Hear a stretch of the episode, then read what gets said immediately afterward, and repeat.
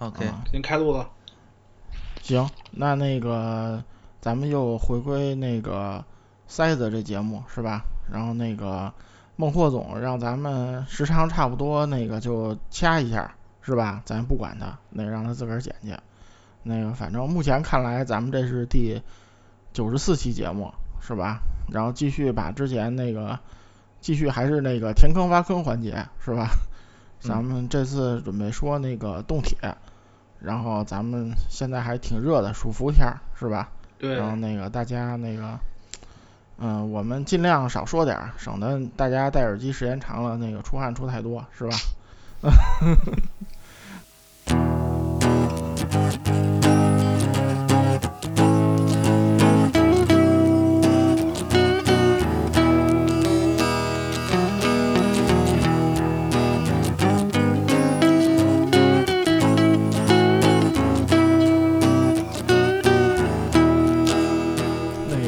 那行，那就开始自我介绍是吧？先得，那个今天还是我主持，那个我是微反，嗯，我是一米，嗯，我是老涂，啊，我是包小龙，啊，还是咱们几个人啊，就是其实咱们现在是个那个小团队，然后孟获总那个多次鸽子想抄抄对咕咕，嗯，抄抄抄抄来一起录，然后真正要录的时候，然后他就那个缩了，那个咕咕了，对，怂了，然后说是反正主要反正说是电脑坏了，那个。啊，那所以那个如果很长时间节目不上线，大家别着急啊，估计我们录完了，孟获总电脑坏了，一时半会儿剪不好。是，其实声波飞行员的股东换了，对，我我们在这里众筹给孟获总买台电脑，买台电脑去，行，您买台淘汰的银河计算机上一代，给它当电脑使嗯啊，嗯，反正反正好像孟获总的那个电脑一直车祸不断，感觉是吧？是，嗯，他他那边硬件好像就是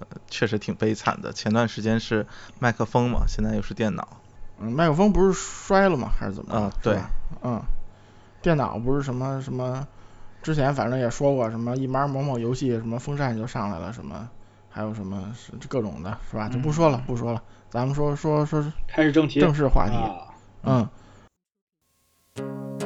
嗯。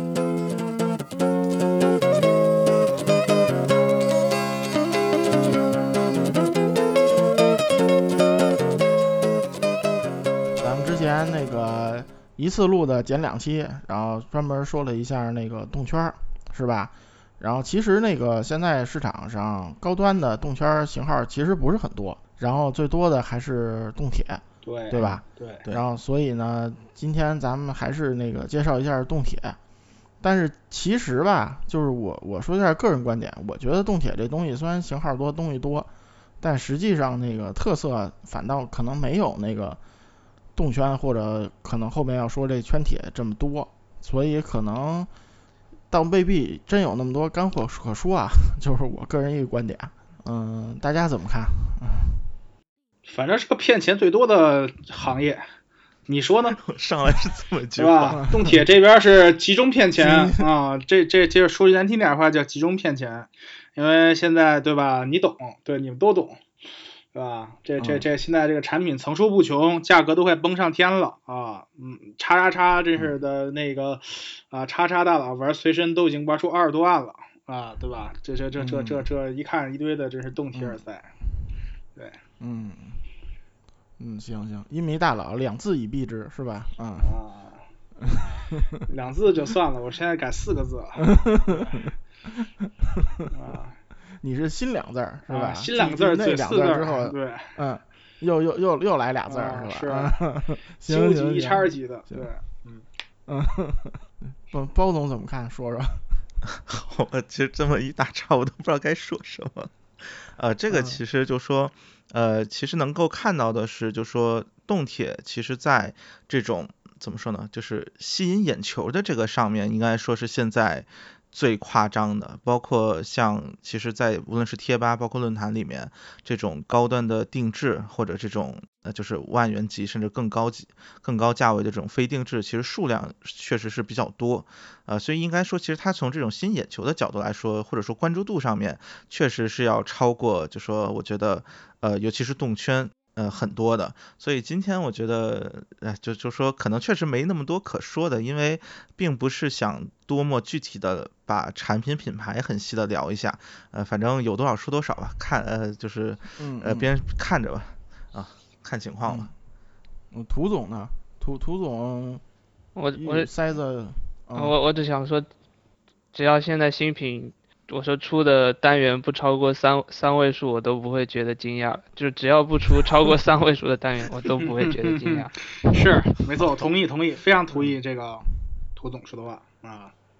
对对，其实说起说起这单元多，这是有点扯远了。就单元多，我想起之前好像有什么愚人节新闻吧，就好多年前说那个某某国外大厂出了一个什么单边什么十几个单元，然后还 P 了一个图。然后当时人就想，我操，太假了，什么牛叉，真是。现在那个那个是听说是菊花菊花出的一个七十二单元的的，但是他们他们的原话是说那个是测试用的，就是说，就是尝试那个 就多单元的可能性，什么造了一个七十二单元的东西出来，就大概是这样。嗯，但是反正就是说，就是我觉得啊，就是。开始玩动铁的时候，什么两两单元、三单元已经屌炸天了，是吧？然后当时谁要跟你说我这耳塞一边塞什么十几个单元，你就想，我靠，大哥那个，大哥你别逗我了，对，大哥你别逗我了啊，别别别别别那什么了。其实那时候吧，呃，一个单元的那耳塞其实还是蛮蛮蛮蛮正常的。然后那个时候两到三单元已经感觉很 K 科技了。啊，就是一感觉我这真的很这这其实对现在这其实好比对不来个十几个单元，我觉得都已经对不起这耳机了，不对对对不起这耳塞了啊。对，而且说的不好听一点，这就好比那个做箱子是吧？一般标准箱不就是也就是个两到三元、仨单元嘛？啊，对，但是也有当时有恶搞的，什么一个落地箱，然后一排排什么十几个单元对。还有有有的是故意那么诚心就是做着玩的，像我知道那歌德。对。啊，他歌德不自己用，有用于歌德振膜做的一个一大串。歌德和 Macintosh 历史上都会有，就是一一大一大串单元的这个箱子。对，嗯，但是但是正常来说，音箱也就那么几个单元，是吧？撑撑死现在是四分频啊，其实和耳塞是一样的，呃，其实和咱是一样的。对，嗯，行行，那咱们那咱还是先从一个那个那个普及面说一下，就是那个。那个包总就是给给大家介绍一下，就是动铁耳机几个基础的一个特点吧，就给介绍一下。好，呃，这边其实应该说在大家的心目当中，尤其是从就说相对早一点，比如说像呃舒尔那个 SE 五三五，然后包括威士顿的 UM 三叉和 W 四，就是那个时代过来的，其实对于动铁呃往往会有一些就说比较那种。明确的刻板偏见，因为其实当初的应该说或者说相对早期的动铁，呃，声音确实取向上，我觉得还是有非常强的相似点吧。所以这个应该说更多就是介绍一下，就说，呃，你也可以说是刻板印象，或者说大家对于动铁的一种呃传统的认知大概是什么样子的。呃，然后那么首先最重要的就是单元，就是一个是单元数量，然后通常来说就是越多的，呃，价格越。价格越高，然后越高档，呃，这个应该说，哪怕从最基本的成本的角度，其实也是很好理解的，呃，只不过就说，其实现在这个单元数应该说有一些，呃，说轨迹也好，或者说什么也好，就说其实单元数和档次已经逐渐的开始脱离了。呃，然后第二个就说特点，普遍认为就是解析很高，然后呃密度很高，然后随之带来的一般来说就是人声很好听，呃，包括像哪怕是单单元的，比如说像呃 G R 十啊，包括早早些年的 C K 九，一般都是认为就是人声的这种呃相当好听的塞子，其实这个会是一个比较典型的特点，呃，包括到今天，其实你想找人声在普遍推荐的，可能也会是这种多单元的动铁。呃，然后另外呃，就下一点的话是低频较差，呃，这点应该说也是一个普遍被认同的一个观点，就是动铁的它的低频是所谓有一股铁味儿，呃，那么它的整个的。这种低频的质感其实和动圈是是很不一样的，呃，那么大家应该说还是更习惯动圈的那种低频的质感，呃，对动铁一般认为就是这种低频这种质感是不够的，下潜不够，呃，然后呃另外两个特点一起说，一个是隔音好，呃，因为动铁它不需要气不需要开气孔，所以呃能做的封闭性很好。然后就是相对来说比较好推，呃，这个的话通常来说，因为我们能够看到呃动铁的阻抗一般是比较低的，虽然也有高阻，但是通常来说是比较低的，并且从这个出来的声音的。呃，这种饱满度或者这种密度来看，确实对于这种低推力的设备会相对友好一点。你拿个手机，呃，推个动铁，一般来说也能出来相对比较饱满、比较扎实的声音。呃，动圈可能反而会觉得有点虚。呃，这个基本上就是呃传统观念中就是对于动铁呃耳塞这个声音以及这种特性的一个认知。嗯，大概就是这样。嗯嗯，那个。因因为总还有啥补充？呃，确实两点补充的，就是有两点，一个是密度很高和一个比较好推，这两点是有前提条件的。那么密度很高的话，呃，如果你说论单个动铁的密度来说，因为动铁单元其实实际上密度是最难做的，呃，这个东西和静电单元是一个德行，对吧？振膜比较薄，或者说比较轻盈。那么你做起来的话很难，或呃或者说是由于其他的这个物理特性的原因，导致它的密度非常难做。但是现在有一个解决方案，就是多单元。那么你可以把比如说中频的这个这个部分去分出多少几个单元过去，让它让让单独单独来负责，然后对这几个单元来做单独的这个曲线调整，是可以做出一些呃这个密度是要加引号的，就是这种密度加引号密度很高，这是一点。然后第二点是比较好推。呃，易推性其实也是相对的，呃，现在确实是，呃，比较常见的就是多单元要比单单元，呃，少单元的这个塞子要好，要要要更加难推，啊，然后当然也有反例，对，但是大致上是这样。嗯，就是相对来说还是容易，对对对，而且说实话，就是现在那个。手机万元塞这帮前端无用论，基本都是被这个多单元对对对对对，没错吧？没错没错，因为这个主要其实我个人认为也是其实代表了一种科技进步嘛。其实这几年动铁单元也是在进步的，虽然大家可能认为都是动铁单元，但是里边东西差别还是挺大的。嗯，可以说因为是技术革新了，对这个和之前的动圈儿呃动圈单元的这个这个这个革新是一样的，对，效率更高。对，其实。嗯，即使大家知道这些升阳楼市，可能你看它的型号是一样的，就它这个编号是一样的，但实际上它的工艺什么还是有改进的，对对，更先进了。对，再一个就是以前其实他们主做相对还是一个全频单元，对对对，对吧？就是就是 E 四那身，因为它面面对用户是只有两类嘛，一个是助听器，对对对，没错。你助听器肯定是全频单元，谁没没听说过哪天那个塞子烧烧过了，耳朵聋了，然后配一个他妈十八单元的助听器？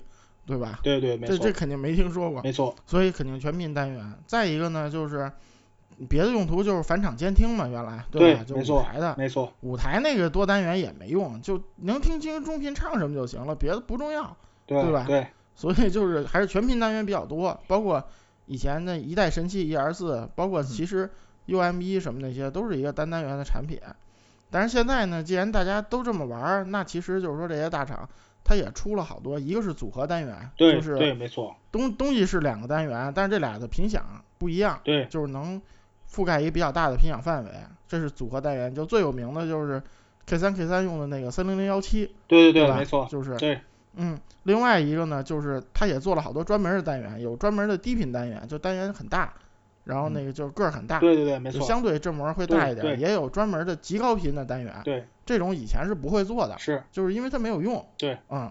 其实这个也是可以说明是动铁这个这个这个圈子或者领域的日益壮大，呃，来导致这些厂商去生产出一些以前看似不需要的单元，那么现在可能需求量和市场的这种用量也大了，那么我必须要研发出这种这种这种可以说在以前来说比较特殊的单元啊，去应对市场需要。嗯嗯嗯，也是两点是刚才想说的，就是刚才包总提到就是 GR 十和 CK 九。的人声好听，但是就是因为我之前也是持有了一段时间的 CK 九，只想说一下，就是他们的做法是就是有所牺牲的，就是牺牲了高频延伸和低频下潜的，就是这个前前提下，然后把就是把动铁的怎么说能量吧，都集中在就是中频这一块，所以呃当然也是因为当时技术比较老吧，就是像刚才。呃，一米总也说了，就是啊，现在能做到的就是动铁的频响比以前应该已经好很多了。然后但是当时没办法，只能就如果你要有所偏向的话，只能将能量集中在一小块，是这样。对，然后其实一种妥协嘛，相当于是，嗯嗯。然后这里补充一下，就是在就台湾和香港地区，动铁不叫动铁，虽然其实我觉得动铁是一个挺直观的一个。名称，所以我觉得还是不错。然后，但是在台湾和香港地区，他们叫平衡电输，输就是一个木字旁，对对对，然后右边一个区区域的区。然后这个是一个其实就比较直译的一个说法。对。然后，但是其实我觉得就是这样看起来其实蛮就是蛮麻烦的，因为他们都会写，比如说三单元平衡电输，那我们直接就说三动铁，其实是一样的。但是就看起来就有点冗长，就大概是这样，对，就是面让大家了解一下，对。嗯，然后我也说一下，就十一区那边就叫那个 BA 德莱吧，啊，嗯，就就是他们更简单，就是拿来主义嘛，也也也，你说这个就是你跟你跟日本人交流，你你就跟他说是那个 BA 拽德莱吧，就是 driver 嘛，他日本语那发音，然后他们就都懂了，啊。对对对对，就是那。因为平衡电输这个东西其实是确实是比较直接，因为它已经涉及到这个动铁的结构了。那么其实可以说认为是拿动铁的结构这个这个，你可以认为是专业比较专业的名词直译。那么动铁这个东西就是比较笼统的说法，那么对吧？就是这种动铁单元大家常说。嗯，平衡电枢我觉得个人认为是稍微来说比较比比比较直接描述这个单元的这种一种名字。嗯嗯，这现在也不知道始作俑者是谁了。但是，但是肯定是一二四带起来的这说法，对对对对对对，因为动铁中确实存在于电输电枢这个零件，嗯，它是一种高导磁的合金啊，在在整个动铁的单元那单元的中央，对，这个这个东西可以大家自行去去网上查一查那个找找动铁的这个剖面图就理解了，嗯嗯。嗯，不明白也就不明白了，是吧？嗯，不明白那个你们就留言让老司机去做去，看他们能能不能估，对，是吧？我去，嗯 嗯。那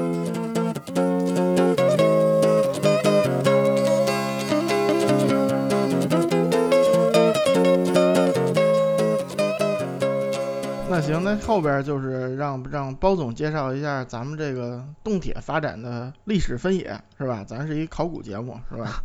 嗯，好吧，呃，这个考古应该说，呃，就就这个分野应该说相当粗略啊，就说实际上在我的这个，因为因为实际上更早期我确实也没有太太接触过，就说在我的概念当中，一次比较巨大的转折点，其实是在，就说基本上是。呃，S E 五三五就是 W 四 W 四 R，然后 U U E 九百，就是大概是在那么一个时间点。然后那个点之前呢，其实呃，大家哪怕是做到，比如说像 U E 做的 U E 十八那种非常顶级的定制，其实主要也还是，就说无论是单元数量还是这个呃分频，其实都相对来说是比较有限的。当时最多的也就是三分频，呃，然后其实在那个之后，应该说是。呃，其实应该说不说从八四六开始吧，但起码八四六是一个非常典型的就是四分频，就是开始这种更多的分频，然后随之而来的就是呃每一个分频，那你额外的往上再加更多的单元，就通过这种形式，实际上在呃基本上是那个时间点之前，然后可能大家最多的见到的，比如说四单元已经顶头了，然后到后面突然开始了一轮这种就是多单元，尤其是。呃，两位数单元的一个一个一个爆发，这个我觉得是一个，就是至少从这种很直觉的感觉来说，是一个巨大的一个一个分野点。对。然后应该说像早期，你比如说像呃传统，其实还是呃国外的品牌会更呃更多一点，或者说更有名一点。包括呃说句实话，主要是呃所谓的大厂，你比如说像呃威士顿，然后舒尔。然后包括像英特美对优异啊铁三角这种的，啊优异，对对对，就是这些厂在传统的认知当中一般还是比较大的厂，呃，但是其实，在后期，尤其是开始这种呃疯狂的堆单元开始之后，其实呃在人们主流的视野当中，这些大厂反而有点就是退居二线的意思，反而是一些很多这种呃规模相对比较小的，就是走高端定制的路线，然后或者说从呃就说句实话，就说啊，就是转行到塞子这个领域的这些牌子可能会相对更，就是吸引眼球一些。呃，就是这个是一个我认为两个时间点的一个，或者说一个转折点吧。啊，嗯嗯，我们的转折点就是以优异被罗技收购为分界线，是吧？嗯，其实也可以这么 说，因为正好收购了。玩笑，玩笑，玩笑。呃，对，是，但是当然你这么说也没问题，因为收购那段时间嘛，正好是一个耳塞的革新嘛。因为当初其实呃，动铁，其实我个人认为就是说当初做的比较火的啊，或者说做的就是规模比较大两个三个牌子，一个舒尔，一个优异，一个威士顿。啊，这个在早期是一个非常有名的三个三个三个品牌，比如说我们最著名的就是当初那个定制单元呃定定定制耳机的这个定制耳塞的这个鼻祖，比如 UE 啊，，UE 十破和 UE 十一破，那么这两个塞子当年也就是三呃三分频呃那个三三单元和四单元，我记得好像是，那么下面的五破啊，然后 UM 二这些东西都是都是标准的，就是两单元的这个这个这个塞子。所以当初的这个这个这个能感觉到，就是说单元数量，其实我个人认为是超不过五个，对吧？超不过五个，撑死来个四个就够了。对对对。对。然后自从确实是从你说从这个这个被收购了以后，那么其实这个东西不是不是就是主要是有有有关联的，只是说正好赶上这个时间点了。那么之后的这个这个领域，比如说从 S E 五三零到 S E 五三五这个跨度，那么正好时代进入了这个多分频多单元的这种。这种时代，所以说各样各大厂都开始做这种啊，对吧？超级堆单元，然后对吧？一边呃几十个单元，这种这这种这种乱象，对。哎，说起这个，我突然想到，就是这个时间点是不是也是 GH 出走的那个时间点啊？好像是，都在那区。就是他被收购了，GH 就对，就是 GH 是不是算是早期最有名的开始呃往上堆一点单元的牌子？对对对，因为最早。特别就是还是那个 TF 十嘛，绕不过去，对吧？谁说咱们第一期节目没说来着，是吧？没说也是被剪了。嗯，那个，就是就是，其实其实 TF 十当时那个三分频三单元就是已经属于比较变态的领域，比较变态的，屌炸天了，是吧？嗯。而且而且，其实现在还有好多人认为这是一代名机，对吧？对对对。那个就是我，因为之前上周去日本了嘛，然后那个到现在。那个我在那个一一二凤的中古区里还有 TF 十的裸机，就没有线，但是一就一副裸塞在卖，啊，就还是有人找，有人出，有人买，对对对对吧？因为它太经典了嘛。但对对对，但是你现在你想找一副什么，你想跟那儿找一副什么 CK 一百，或者你想找一副什么 SE 五三零、四，这肯定都没有了，对吧？但是你能找到 TF 十。对对对，没错没错，因为优异之前其实生产的比较怪癖两个型号啊，我可以说它是创新的，一个优异的五一 B，对吧？我们之前提到的五一 B，还有一个就是啊这个呃 TF 十这两个型号，对，嗯嗯，时至今日还有人在提的。对，它最早一个是叫什么什么五吧，Super 五之类的吧，SF 就是 SF 五，SF 五，对对对，SF 五到 TF 十应该说是跨了一大步，对对吧？对，没错。嗯，其实它刚出来的时间是那个那个时候并不认可，很多这个老优异用户感觉 TF 十声音比较怪，啊，这也是代表它是一种比较创新的这个这个这个设计理念。啊，包括你像当初佩戴其实是一个非常巨大的痛点，很多人是戴不好的，对。对。然后应应该说 TF 十确实呃成为一代经典，也有就是那个降价那个事件的一个助力吧，但是确实就说。呃，作为我觉得应该算是那一代可能最经典的型号了，包括应该也说，没错没错，优异在被收购之前的绝唱吧，甚至可以这么说。对对对对对，其实也可以看作是呃早期的这个动铁耳塞向后期动铁新一代的动铁动动铁耳塞过渡的中间期的这这这一批的一个过渡产品，你可以认为是一个承上启下的产品。而且收购之后，它这个 U E 九百这个型号，虽然它是个四单元，是吧？对，我记得是四单元。是是。但是所有人，所有人基本上就是老烧友评价就是一句话，不如 T F 十。没错，没错，没错。嗯，所所以就说，其实，在呃早期的这个产品吧，应该说，呃，大家还是普遍不往单元多那个方向去想。呃，其实一个当初一个很大的一个概念吧，也可以说，就说一个是价格确实做不上去，对，你单元多了，反而就说白了，你做个五六千的塞子，其实当当时大家是不接受的，呃，哪怕说白你做个多单元，就是五单元、六单元，可能对于这个价格来说，确实，呃，民用级的东西嘛，就毕竟是。然后另一个方面，其实就是说大家觉得。单元其实就是，比如说某每个频段一个单元，顶多两个单元其实就够用了。其实当时是这么一种思路。对。现在应该说，呃，至少在我个人看来吧，其实这个单元数量的增长，主要还是为了所谓的，呃，你说为了卖出高价，或者说为了让自己显得有性价比，其实它，呃，就是为了让你不是出于声音上的，呃，对，就主要不是出于声音上的考虑，所以拼命的往上怼。嗯，也不能说，我觉得也不能说这个趋势吧。对，这这看当然看怎么说。对，对，对，我觉得也不能说一点声音考量都没有。就因为现在那个，一个是录音，就大家听这些东西；再一个这个前端，就是越越越用越低端，其实相对。对，没错。所以呢，就是说，所以呢，就是说需要动铁这个密度，而且动铁有一个好的，就是我想让它好推是可以比较好做的。没错。就不像不像动圈，动圈是我想让它好推，它它好推不了这东西，对吧？所以呢，就是说这重任就落在动铁身上了。动铁呢，既然这样，你们前端既然密度不行，你又让我补这个密度。刚才其实一米总也说了，就本身你要就一个两个单元，它没有什么密度，它单元很小。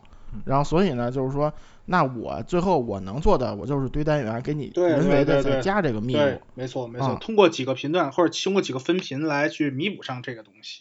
对对对，这就没办法，就属于我就要这么干。而且呢，我单元单元多了并联了之后，其实这个好推了。对对对，没错没错。其实还有一点要补充的，就是早期为什么不做多分那个多单元？其实我个人认为，其实是当年的分频技术不成熟。那么我们无法去保证，就是说我们做出四单元甚至五单元的，还能再保持一个比较连贯的或者比较流畅这个这个这个这个频段衔接。那么现在现在这几年。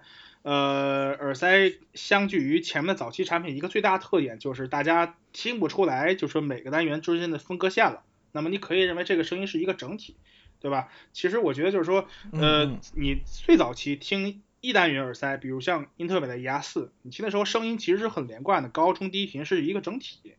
那么你在听同一个时代的这个三单元三单元耳机或者两单元的这个耳塞，那你会感觉到一个问题就是。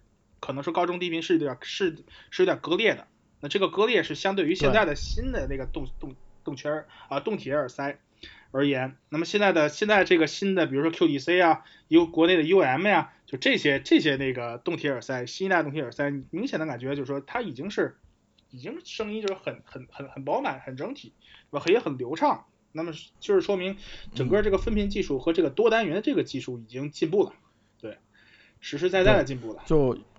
我最早听那个两单元，应该是舒尔的那个叫什么来着？那个四二零吧，还是？也不是比那个早，比那早。呃，E E E 五 C 吧，啊，E 五 C。就当时我觉得那个虽然很贵啊，那个也有很也有很多很好的地儿，但是我觉得它那两个单元之间明显是有一些断层的。低频是慢慢悠悠的，高频速度快。对对，当时但是说的理由呢，就是说当时觉得动铁单元频响范围毕竟还是相对没有动圈那么宽嘛，对吧？所以他做了一个两单元。再往后来呢，其实出三单元的时候，当时其实厂家跟我解释就是说，你们不都说那两单元中间断嘛？那我干脆做仨高中低，然后断点就断点，反正各有各的，别中频这儿断一块儿，这大家受不了，是吧？就是他他也承认，就是说其实他他这中间还是有问题的。实际上，但是现在我觉得就是说，你看这东西贵是贵，然后好不好两说，但是在这个衔接问题上确实已经解决了很多。这这里边其实据我所知，除了那个分频器技术成熟之外，然后还有一个是它那个，嗯，动铁单元本身技术也成熟，还有一个是腔体和导管，对对，这个做这个现在有有 3D 打印。而且有更精密的一些铸造技术，而且还有好多计算机辅助设计。对对对对对，就是因为你可以做出之前无法完成的这种设计，或者说一种特殊的设计单，你可以做出来。然后对于单个动铁本身频宽大了，那频响范围更好了，那么整个中间的衔接也也也也就也就相应的更好了。对，因为你这个导管做不好，你三个东西相位不在一个上，肯定是有是有断层的。对对对，没错没错。嗯。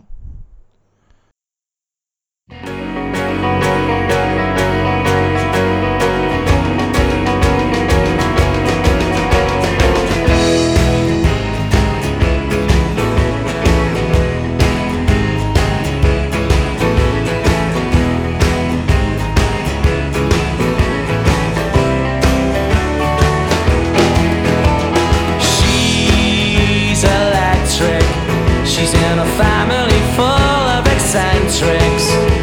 She's done things I've never expected, and I need more time.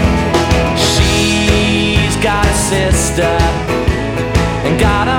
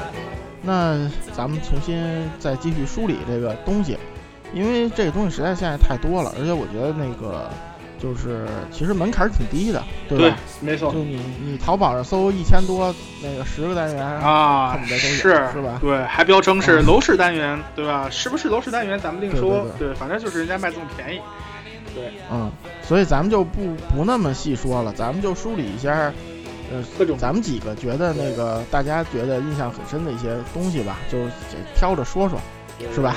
我就不多说了。先说一下那个单单元几个几个比较代表的，就是一代名机啊。先先说那个这英米总 ID 的由来是吧？那个啊不知道啊，不知道因为什么的，那个请听之前的节目是吧？就是这个 ER 四小四俗称是吧？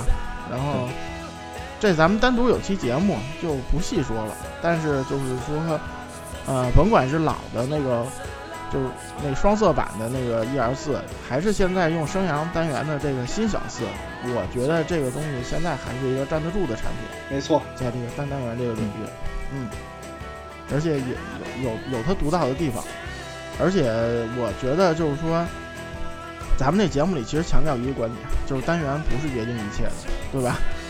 嗯。嗯，没错没错。E R 四和 U U M 一其实用的是一个单元，但是声对。音那个 U M 一是啊，U M 二，U M 二是吧，U M 二，啊 U M 对二，E R 四对 E R 四的全频单元正好是 U M 二的高频单元，一个型号，对对，但那个声音就能糊到不行，所以就是说它腔体啊、密封啊、就是导管啊，肯定还有好多自己独到的技术。这个东西，嗯，也不那么简单，是吧？对对对对说简单，门槛低，但是想做好也不那么简单。没错，对嗯，然后后来就还有一款就是这个杰士的这个叉十，对，对，是吧？杰士叉嗯十当时其实，呃，尤其国内知名，其实是因为，如果没记错，是有一年亚马逊，就是美国亚马逊黑五，呃，特价大概是一百刀左右吧。然后这个塞子其实原来在国内是两千四五，可能就是两千多这么一个售价，然后突然相当于被啊脚脖子上砍了一刀嘛，降价到了就是六七百，可能呃到国内可能七百块钱以内就能买得到，呃，所以当时一下成为了就是那一年的爆款，应该说。然后包括后面其实国行进来也是维持了一个相对比较低的价位，从六九九，然后到后面就是呃就是九九九，就像一也是一千以内嘛。然后它的一个特点其实是在于，就说呃声音本身是比较温暖柔和的，呃，然后它的一个阻抗是五收，呃，它的阻抗曲线随着频响的增加是有一个非常剧烈的增加，所以当时其实有一个非常有名的搭配是那个七彩虹的 C 四和叉十，然后被认为是一个就是听流行非常好的组合，啊，对，大概是这么一个背景情况吧。嗯，咱几个人有谁买过吗？没有，啊，我买过两条，啊，哦、前后对。就是其其实其实那个叉十，图总买过吗？没有吧？嗯，没有。啊，就是其实叉十刚上市不是特别贵嘛，然后当时都说是那个 E R 四同级产品，然后调音不一样，都这么，因为其实它我记得也是用的那个三节套，是吧？对对对，没错。呃，它是用的双节套，呃，就是反正类似的，但是它本身也是一个造型，其实和 E R 四非常像，就非常细的一个一个腔体。对对对，然后然后当时就反正就是好像总有一种阴谋论，好像这个这东西是吧？啊，和那个 E R 四有有某些那个不可不不可 言的那个什么啊，就是后来结果一下那个那个降价了之后，好像这个口风一下就变了，是吧？对。因为其实我一开始一直把它印象中想出来都是用三节套。因为它其实是确实是在当时说跟那个杰士叉十和这个 E R 四老是放在一起来比，或者老是放在一起来说，然后到最后为止，这个 E R 四地位上去了，然后杰士叉十一落千丈，最后都没多少人谈了这个塞子。对，对对对是，不过说实话，我第一次听我就觉得这玩意儿跟 U M 差不多，怎么会有人觉得它和 E R 四有有有什么 P Y 关系呢？是吧？我当时其实就挺奇怪的，主要可能还是外观上。嗯。这个应该，而且都是单单元嘛，对吧？对，而且都卖的比较贵，是吧？没错。其实当时应该，当时应该说，就说，呃，也是机缘巧合吧。其实和你像 TF 十降价之后的火爆是类似的，就是大家抱着一个，你你原来卖两千多，你现在降到六百，你就算没有两千的水平，你一千多的水平总该有吧？其实当时很多人是抱着这么一个心态去。呃，买的叉十，然后其实那个声音，应该说在当时来看吧，呃，你虽然糊一点，但是确实挺悦耳的，应该说。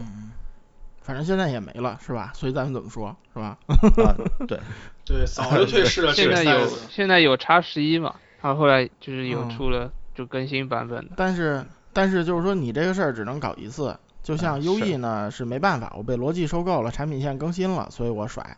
这个还好，以后反正我也。不叫这名，我叫罗技了，对吧？对。你杰士这个叉十搞这么一回之后，你看它后续产品根本无人问津，对吧？对。这这其实就和飞利浦差不多，就是我等你什么时候降价得 JPG，是吧？是，确实有这么一个感觉，对。嗯。所以我觉得就 有点把自己做死了那种感觉。对对，没错。这个，这这说句实话，只能说亚马逊这个太太坑了。嗯。呃。不是，但但是我觉得这是双双方的，你亚马逊这么做，厂家肯定是同意的，对吧？呃，我我我这这说白了肯定也是原价卖不出去了嘛。对对，但是降多少嘛？你就是一把降这么狠，你厂家肯定也同意的，所以这就互作是吧？包括杰士的东西，其实很早就是在上一期对吧？有某一期的喷子节目对吧？这也可以考古去。我们说了一句话，就是因为杰士最纲顶的东西不是做这些小玩意儿。啊，甚至不是做耳机，不是做耳塞，嗯，它最大的东西它是影院系统，扩音系统，做这个的。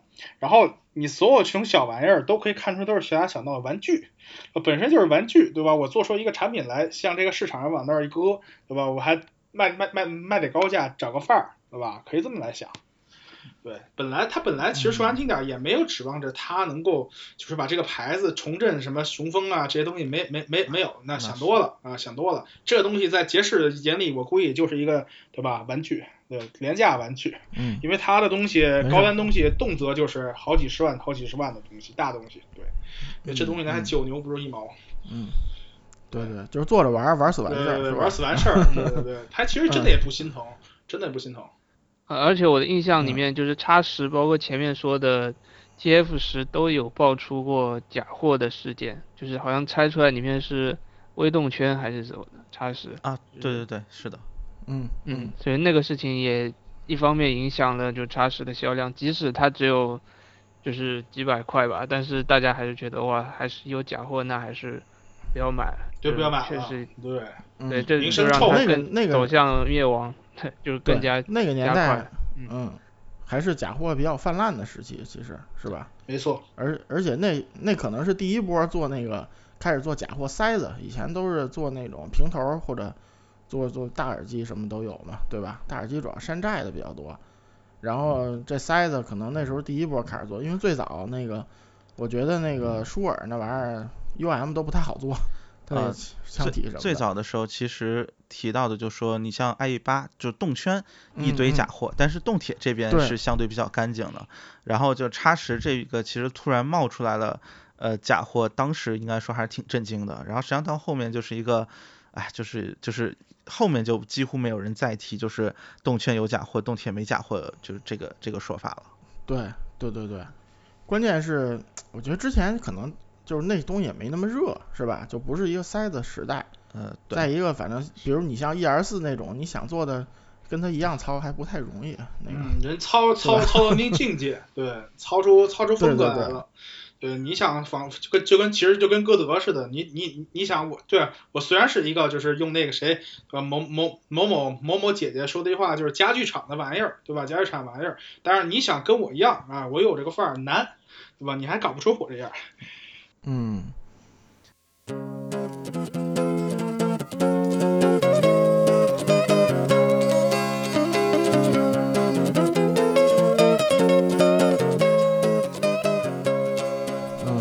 然后还一款产品，那个 PFE 幺幺二，这这谁用过？那个经典型号的啊，我只听过。呃，涂总用过吗？呃，没有，但是我的印象里面就是它的型号有点混乱，就是有什么零幺二啊，什么零幺幺啊，什么，但好像都是一个耳机，就是好像都是都是那个型号，但是它有分，它但是它的数字就是挺乱的，就是这样。对呃，对，因为当时其实像就比如说一单元的这个幺幺二，其实是它有不同的滤网，什么灰色滤网、白色滤网之类的。然后呃，像零幺二，我印象中是指只有就是没有可选的，就只有呃默认的那个滤网。然后幺幺二是有可选的，大概是那么一个就是配件上的区别。呃，然后确实塞子本身是没有区别的。然后这个塞子的话也是是当初是甲本代理的，呃就或者杰本。就我现在不知道该怎么，就是具体是哪个名字了。然后也是一个不温不火，然后它的呃厂商是风力，呃风力是一个做助听器还还挺有名的一个牌子。然后呃但是呢，就说风力在马上要停产耳机的这个时间点。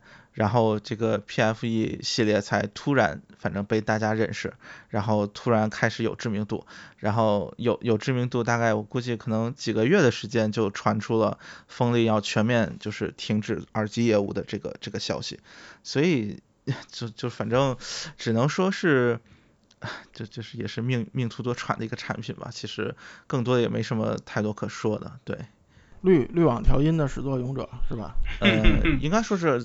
最早，呃，算是最早的之一吧，至少在我有印象的，对，嗯，那个我说说，就现在还活着的两个丹东铁，就算还有有知名度吧，一个就是歌德的 GR 十和 GR 八，是吧？对，现在已经是 GR 十 E 和 GR 八 E，对对，但是那个其实其实这俩东西差不多，我觉得，就是就是其实声音差别没有价格那么多，就是差的挺少的，但是呢，就是 GR 八反正。据安润说，一年卖不了几个，啊，就是是，就是因为没也没差几百块钱嘛，然后就是中国人这思路，就是反正能买那个旗舰就不买次旗舰，是吧？对，嗯，但是其实这俩东西我觉得差别特别小，就是都单单元的，而且据说用的单元是一样的，那个就是可能调音上稍微有点差别，我觉得，嗯，如果如果要是我买，我估计买 G R 八，因为我不喜欢绿的那个。啊，那那那个绿的，尤其是就是新版那个 G R 十一，看着确实挺挺难看的。翠绿大金圈，我我是这行为接受不了。阿拉伯阿拉阿拉阿拉伯风起来了，对。嗯嗯，然后然后另外一个就是现在可能还是个话题产品，就是那个 Q T C 的那个海王星海王星海王星，对，嗯。然后那个海王星，我这次去日本，就是包括他们耳塞升级线这些厂家，他们基本都知道这产品，因为就国内这些产品，其实国内的高端在日本卖不动，就是日本人他耳塞其实我觉得总体的那个消费，它市场比咱们大，但是它它总体那个，对，因为它但是它总体那个消费的那个层次，就基本在那个一两万日元，就是几百到一千多这种就就到头了。再往上呢，就没什么人看了，就属于，所以那个海王星在日本还是个那个人气商品，就相当于它卖三万日元，其实比国内贵，大概一千八百块钱。然后，呃，但是特别有意思一件事儿是，那个日本的代理商找那个 QTC 定制了一个日本限量的那个海王星，我不知道你们知道不知道？听说过这事儿啊，听说过。嗯，然后那个海王星现在已经上市了，我去日本在那个已经在卖场看见实物了。然后那东西是个就纯黑的啊，因为那个日本人觉得那个海王星那个蓝蓝透就是太太高调颜色太艳，所以就是就就咱们两边审美其实还是挺不一样的，对吧？声音呢，差不多嘛。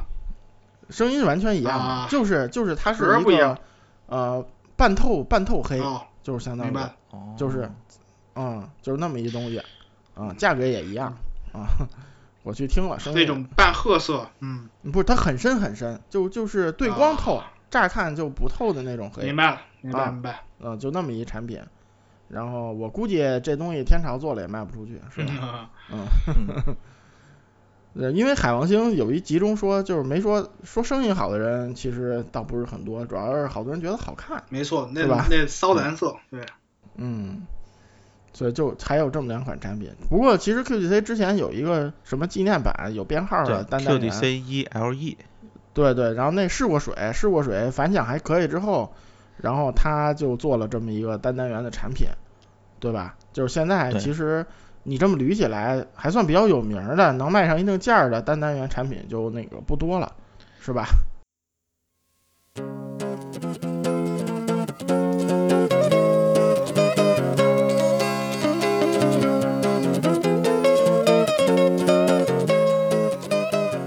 呃，对，其实呃，这反正多说一句吧，还有一个给我印象比较深刻的是那个 Final Audio 的那个 FIBASS。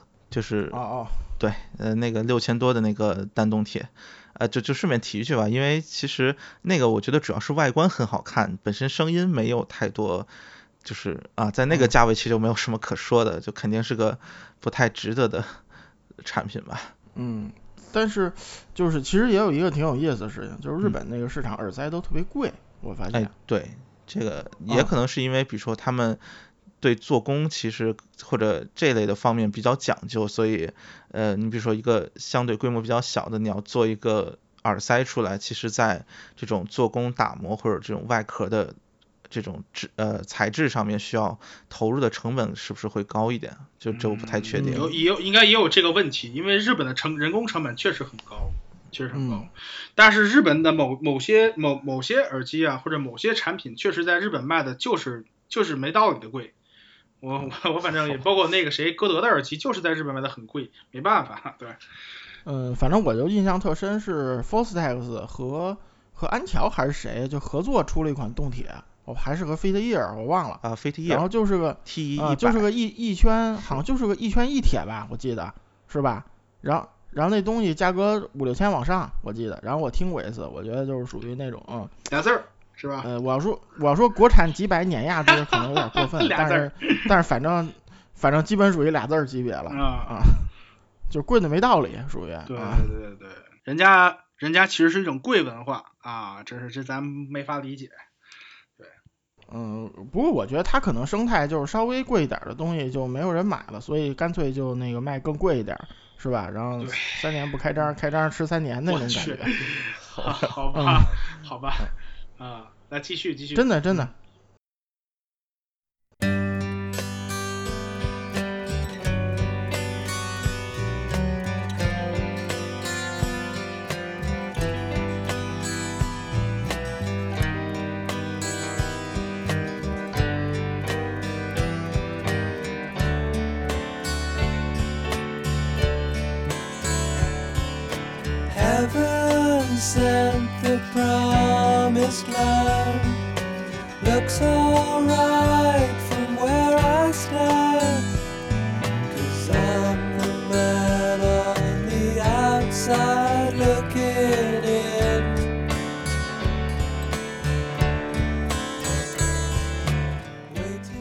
你知道那个一月份他那个卖场，他专门有一个定制的卖场，就在一楼。知道。一楼雅间儿是吧？对。就是它属于那个。进十万日元以上，就六千以上的那个都进那里头去买去。它太高端的，它楼上没有。其实，哎，那个索尼那个那个那个定制是不是在里边又有又有样品摆着？我记得好像是有。嗯，对，索尼，但它不接单。对，索尼必须去他指定那个地儿才才才接。就是他专门有人负责嘛。索尼那也上万了，对吧？但是始终没听过那玩意儿什么声儿。对，反正样只有定制样子样子太华丽了。那那个那个真是所有定制耳塞中，我个人认为做的最漂亮的，上好像是玻璃外壳，就是类似于玻璃那那那种特别透的外壳。对，那造型倍儿新。嗯。嗯，不过索尼的那个动铁嘛，是吧？对，你懂。对对对，考古节目，考古节目，听听之前的咋咋喷索尼的，对对对。